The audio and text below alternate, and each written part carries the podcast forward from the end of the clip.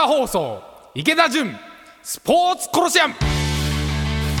こんばんは池田純です。こんばんは文化放送アナウンサー立谷遥です。さあ今週の池田さん情報ありますか？いやもうニュースでも出ますけど大坂なおみ選手ですよ、ね、ああ全米僕テニス頑張ってるんで。そうですよね。あれを見て、はい、うわ俺もと思ってテニスに行ったんですけど、えなんか全然調子悪い。え、思い描いてた感じと違う。あれ大坂なおみ優勝したんですけど池田さん全然ダメですねって言われて いや気分は大坂なおみなんですけど。あーでもテニスやってる方ってやっぱりそういうのあるんじゃないですか？ありますよ。見てやっぱりあんな風にっていう感じいやでもだ僕でもそう思うってことは、はい。やっぱ子供たちはあれ見て、うんあ自分もやってみたいと思うでしょうね。そうですうね、ん、やっぱプロの選手の与える影響力っていうのはすごいですよね。うん。いろんな意味ですよね。子供にもそうだけど政治にもああ来たんだっていう感じもしますしうん。いやしかし僕のテニスは調子悪かったってい そんなに調子悪かったダメだったんです。あの角度を やっぱ強いボールを強いボールで打ち返すっていう体感がすごい今回良かったじゃないですか。はい。あのね体感であの右に振られて左に振られてさらに右に振られてもう一回行くみたいな、もう僕なんかもどっかで腰砕けになってでちゃんとこう振り上げるのもあ当たんないんですよあそこまでの。っぱり変に真似しようとすると自分のいつもよりも悪くなっちゃう可能性もねうん あったりしますよね。影響を得ちゃったっていう。は いでは今週も参りましょう。最近のスポーツビジネスシーンで気になることをスポーツ界の改革者池田純さんがズバッと切り込むこのコーナーです。スポーツビジネスホットニュース。テニスの大坂なおみ選手2年ぶり2度目の全米オープン優勝。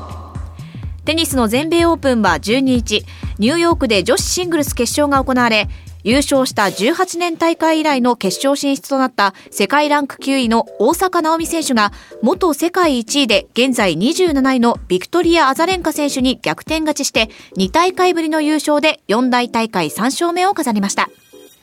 プロ野球巨人21日から東京ドームの入場者数を1万9000人に引き上げ巨人は東京ドームで開催する21日の広島戦以降の公式戦の入場者数を上限1万9000人に引き上げて入場券を販売すると発表しました。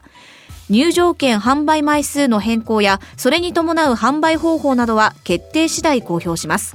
なおヤクルトは19日から神宮球場の入場者数を1万5000人に引き上げます。NPB 日本野球機構田沢ルールを撤廃。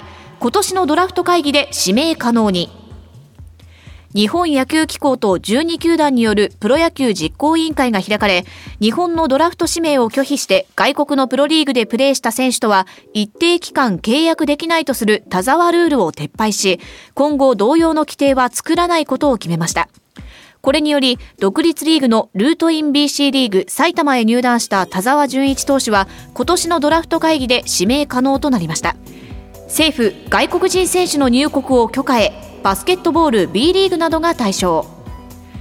新型コロナウイルスの影響で日本に入国できない状況になっている国内リーグ所属の外国人スポーツ選手について政府が入国を認める方針を決めたことが分かりました東京オリンピック・パラリンピックの日本代表の強化につながるなどの条件があり10月に開幕するバスケットボール男子の B リーグやバレーボールの V リーグなどの選手が対象となりますさあ池田さん気になるニュースは？いややっぱ田沢ルールの撤廃は良かったですよね、そうですね。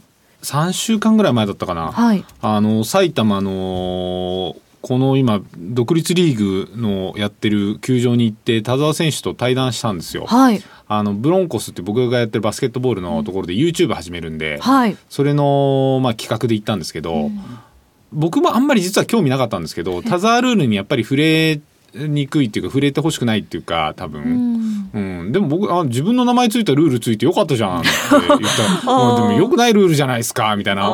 それあの当然流さないんですけど、はい。うん、でその後だから僕はあんまりその田沢ルールについてどうこう言うつもりはあんまりなくて、いやもともとこの帰ってきてあの僕の見立てだと、はい。まあいろいろ巨人っていう球団となんかあったんでしょうね、当時ねドラフトでね、それでまあドラフトかからないで向こうに行くのはどうのこうの。で田澤選手ってもともとあの横浜なんですよ、だから彼も言ってたんですけどベイスターズに入りたかったんですって。あそうですか。うん、でうん。当時どういう経緯があったのか分かんないですけどかからなかったんでドラフトに。でアメリカ行ったっぽいんですけど、まあ、その時に多分欲しかった球団がいたんじゃないですか。うん。それでいやそんな日本の NPB すっ飛ばして海外行くのはけしからんみたいなのできっと田沢ルールができて、うん。けどもそんな時代錯誤じゃないですか。はい。ある種の意地悪じゃないですかそれって。だからそれが今回撤廃されたっていうけど、まあ、僕はもともとベイスターズやった時から、まあ、田澤選手はいいあの選手だなと思って興味が当然あって、はい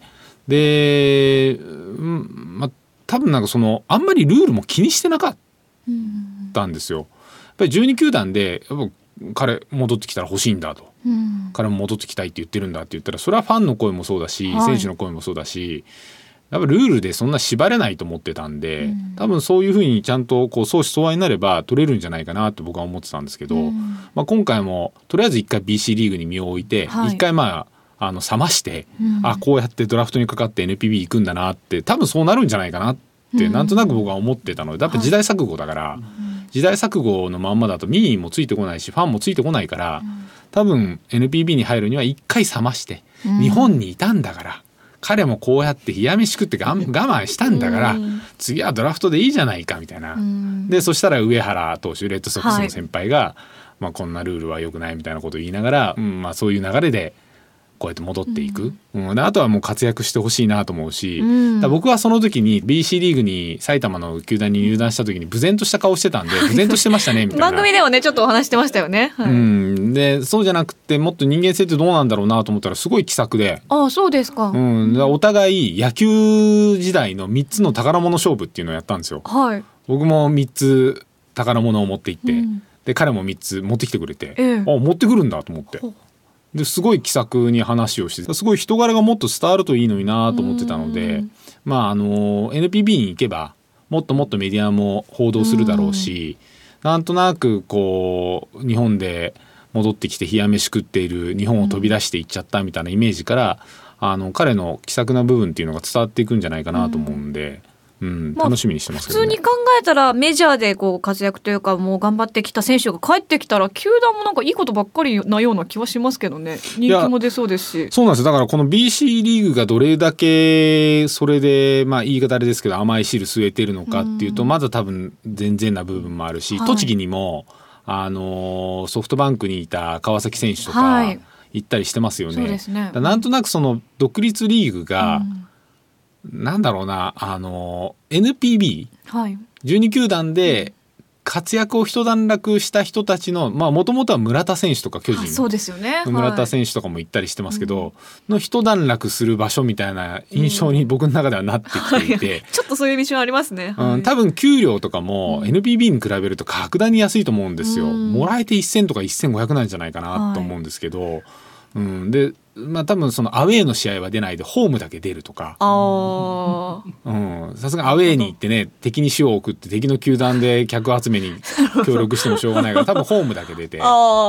うん、だそういうようないろいろこう独立リーグっていうものが NPB のこう狭間というかですね、うん。まあこう身を休める期間みたいな場所になってってるような気もますあ、るんですけど、NBB を目指す若手もいるしそういうちょっと NBB で活躍した選手がちょっと休む場所でもあるみたいな、うん、でもそれだけじゃ独立リーグも人を集められないので、はい。なんかそこでどの選手取るんだっていう風になっていくよりもなんか独立リーグは独立リーグであの今回の田澤選手で僕は多分いろいろ分かると思うんですよ。はいまあ、注目を浴びるけどやっぱりどっかに出ていってしまう NPB に戻る。だからそういう中では全然別の NPB と違う盛り上げ方っていうのをしていかなきゃいけないんだろうなっていうのはあの田澤選手を見てて僕はすごい個人としてねすごい思いましたよね。YouTube の、えー公開はこれからですか？もうすぐですもうすぐうん多分放送今日明日ぐらいに公開するんじゃないのかな。じゃあ埼玉ブロンコスの YouTube をぜ全ひ然田沢ルール関係ないですからね。いやでも彼の宝物はねやっぱすごかった。気になりますね。そう言われると3つの宝物なんだろうって。うん。いやそれはす彼じゃないと持ってないよね。池田さんも何持っていったのか気になりますしね。僕もまあまあな宝物ですけど、うん、そこでなんかねあの審査されてはい。勝ち負け決まるんですけど、えー、うん、まあなかなかお互い。まあじゃあ今日明日ぐらいをちょっと楽しみにしたいと思います。はい。文化放送池田純スポーツコロシアム横浜 DNA ベイスターズ初代社長、一般社団法人埼玉スポーツコミッション会長で、プロバスケットボール B3 リーグ埼玉ブロンコスオーナーの池田淳さんとお送りしていますが、ここからはポッドキャストでお聞きの方々にお届けします。後半スポーツビジネスホットニュース2本お伝えします。東京ドームの赤字が180億円ということで、東京ドームは2021 1年1月期の連結最終損益が180億円の赤字になりそうだと発表しました。赤字は2011年の1月期以来10年ぶりとなります。新型コロナウイルスの影響からプロ野球やコンサートなどの収容人数制限が続き、グッズや飲食などの販売が落ち込みました。もう一つがネットフリックス国内有料会員が500万人を突破。動画配信大手のアメリカのネットフリックスは今月7日、日本でサービスを始めた2015年9月から5周年を記念するオンライン記者会見を開きました。国内の有料会員数が8月末で500万人を超えたことを明らかにするとともに、22年末までに日本初の実写オリジナル作品を15作品配信する予定も公表しています。攻めの姿勢を鮮明に打ち出した格好となりました。ということですね。すごいですよね、はい対比がうん。東京ドーム180億円赤字ええ。で売上が前期比57%マイナスはい。で390億うん。でプロ野球だけじゃないんですよ全然これは、コンサートとか。うんまあコンサートとかもそれこそランテンとか花のラ。ンテンとか、展示会とか。はいもう軒並みイベントできてないから結局プロ野球はギリギリ5,000人で今日ニュースでもやりましたけど、はい1万9,000人にやっとな引きるじゃないですか。上げるということで。でそれをどんだけ積み上げていってもスタジアムビジネスって、まあ、150億円ぐらいがスタジアムだけで言うと、あの例えば他の球団で言うと、まあ、球団側の売り上げがだいたい100とか150億円ぐらいがあったとすると、その倍ぐらいの100から150億円がスタジアムビジネスの売り上げなんですよ飲食とかも含めて。うんでそれで足して300ぐらいのがマックスなんで、はい。まあ、そう考えると東京ドームはそれだけじゃない。うん、だからそこを戻したところで全然他が戻ってこない、だから野球はやっと1万9,000人に戻ってきだすんですけどそれがやっとできだすとラン店とか、うん。なんとか店とかなんとか博とか、うんいろんなものができだすんですそれが軒並みできなかったんでしょうね。うん。で私なんか今埼玉で仕事してますけど、はい。埼玉スーパーアリーナとかも何にもやってないんで、うんだからできないんですよ結局あんだけの施設で特に埼玉スーパーアリーナとか東京ドームと違って東京ドームはほぼ、まあ、民間ですけどあの埼玉スーパーアリーナは埼玉県とか市の資本も入ってしまってるんで、はい。そういう資本が入ると、まあ、コロナ対策とかでコロナのふ、まあ、ある種不祥事とは言わないけど、事故は出せないじゃないですか。だから他がやらないとできないうん。で他ってどこなのって結局東京ドームなんですよ。うんみんな多分東京ドームをベンチマークにしててあの最初に球場ができた時も東京ドームさすがだねって民間主導でやるとこんなにいい席なだらかですごい見やすくって盛り上がってって言われてたんでやっぱり民間主導型のスタジアムとかアリーナとかが始まっていかないと行政の資本が入っているところってなかなかオープン開かないんですよ。はい。だ東京ドームが今年180赤字っていうことは、他も軒並みすごい赤字出してて、うん。多分行政とかが補填しなきゃいけないんでしょうね。はい。東京ドームはに2011年に、まあ、赤字出して10年間は要は黒字だったわけですよ。で前期は80億円連結で黒字出しててあの売上高見ても東京ドームだけで117億円黒字出してるんで、はい。まあ、10年やってたとすると、まあ、かなりな現預金のストックがあるわけですよ。はいだからまあってた分が1年ぐらいはこう赤字出しても大丈夫なんでしょうけどうん他のところはそんなに現預金持ってないので他のアリーナとかって多分カツカツでやってるのではい。あの早くに東京ドームが他のイベントうん。今日やっとプロ野球でうん巨人が1万9,000人に入場者数をできるわけですよ。はい。でそうじゃないランテンとか、うん。ランテンってすごいランってわかります？花の、はい。おお花の欄ですね。すっごい人来るんですって、はい。もうおお父様お母様世代がもうランを見にすごい来るわけですよ、ええ。他にもいろんな食べ物博とかいろんなのやってて、うん。ふるさと祭りとかもねやってますし。でそういうのがどんどんどんどん東京ドームで開いていかないと、うん。他のイベント他のアリーナ他のスタジアムもできないんですよ、うん。だから今次は野球が最初ベンチマークだったわけですよコロナっていうのはスポーツの世界で、うん。で次はあの東京ドームがベンチマークになっていくわけですよ、うん。東京ドームでどういうイベントが何人規模でどういう対策で空いていくのかによって各地のスタジアムとかアリーナとか、それこそ埼玉スーパーアリーナとかが開けていく、みんな東京ドーム待ってるんで。うん。で一方でネットフリックス。はい。在宅型のやっぱもはい。うコロナでプレイヤーが思いっきり変わったわけですよ、500万人ですよ。すごいですね。すごくないですか？1億、まあ、世帯っていうか人がいたら500万人ですよ。ねえ。5%確かに私も今年入りましたもん。だ今年だけで200万人増えたんですよ、ねえすごいですようね、ん、200万人ってことは東京ドームの年間動員数ぐらいの数字ですからね。恐ろしい。それが一気に入ったわけですうよん。あの僕はもうちょっと早いんではい。2年ぐらい前には入ったんですよ。さすが。なんか一回あの全裸監督とかが流行った時に人波あって、はい。でコロナでなんか韓国ドラマが流行ったのでまた人波あったみたいなイメージなんですけど。いやもう今年でもうだって今みんなネットフリックスとかの話で民放の話しなくなりだしたじゃないですか。うんそうですね。ね、あのトンネルズの石橋さんが YouTube で最近復活しだして、うん、でもうみんな YouTube に行っていて、で一方で若い子たち含めてネットフリックスだとか ABEMA とか、はい。うん。ね、そういうところで見ててだんだんだんだん民放が、あのー声が上がらなくなってきてて、うん。民放でこんなに数字上がってないし、うん。スポンサーも増えてない中でネットフリックス500万人ですよ。すごいですね。いやだから野球とかも、はい、もうこの東京ドームに何万人入ったうん。いやネットフリックスで200万人増えた。うん。こんなに対比っていうかですね、うんもうお客さんを入れるビジネスとお客さんに家で見てもらうところにお客さんに入ってもらうビジネスで、こんだけ今年伸びが本当に明暗分かれたと言いますか。ねえ、うんネットフリックスで今後日本初の実写も15作品？そうですね。オリジナル作品を15作品配信する予定だということで。ねもうオバマ大統領夫人のところもお金出してるんですよね、ネットフリックス。はい。で今度あのイギリスのロイヤルファミリー出た人たちにも160億ぐらいでしたっけ、はい。お金出してなんか制作会社作るんですよえね、え。もうすんごいお金ありますよね 確かに。いやだから僕はもうネットフリックスとかそういうところとスポーツっていうかこのリアルの人集めるビジネスがもう組んでいかないと、うん。そろそろ厳しいんじゃないかな、うん。僕もブロンコスとかあのバスケットやってますけど、はい。やっぱこの在宅型のインフラうん。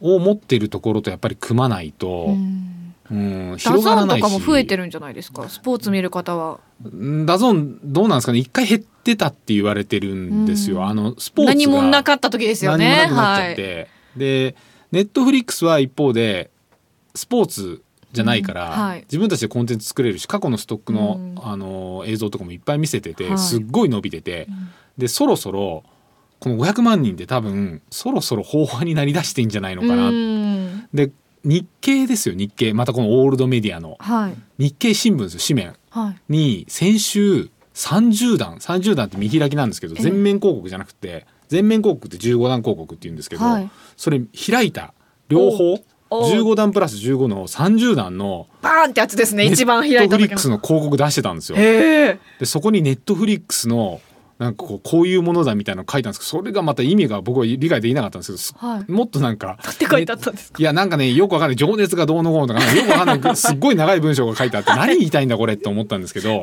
そこにあのネットフリックスのゲージ2時間番組だったら2時間のこのゲージあるじゃないですか、はい。それがバーって下の30段の横にビーって引かれてるんですけど、はい。で上にポンとネットフリックスって書いてあるんですけど上だったか下だったか、はい。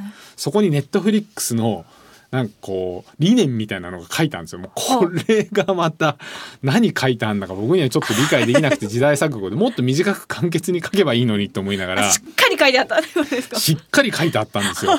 逆にちょっと読んでみたいですそそれ読んだ方が面白いですよ。それをまた日経っていうちょっと硬い感じの。硬い感じのところに30段広告で打ってるところが僕はなんかすごいああもうネットの世界で500万人で、うん。そろそろこのコロナも含めてリーチし終わったのかな。次はリアルの人たち。要するに日経新聞見ている多分日経新聞のメインの読者って、おそらく40代後半から50代、そうですね60代じゃないですか、はいその層を取らないと次はもう法話に行き出したんだなっていうところに書いてある文章があまりに硬すぎて ネットでいろいろ面白いものをお見せしますよ日本独自のね15作品もだ配信しますよとかそういう話じゃないんですよ。うんなんか理念みたいなのが書いてあるんですよ。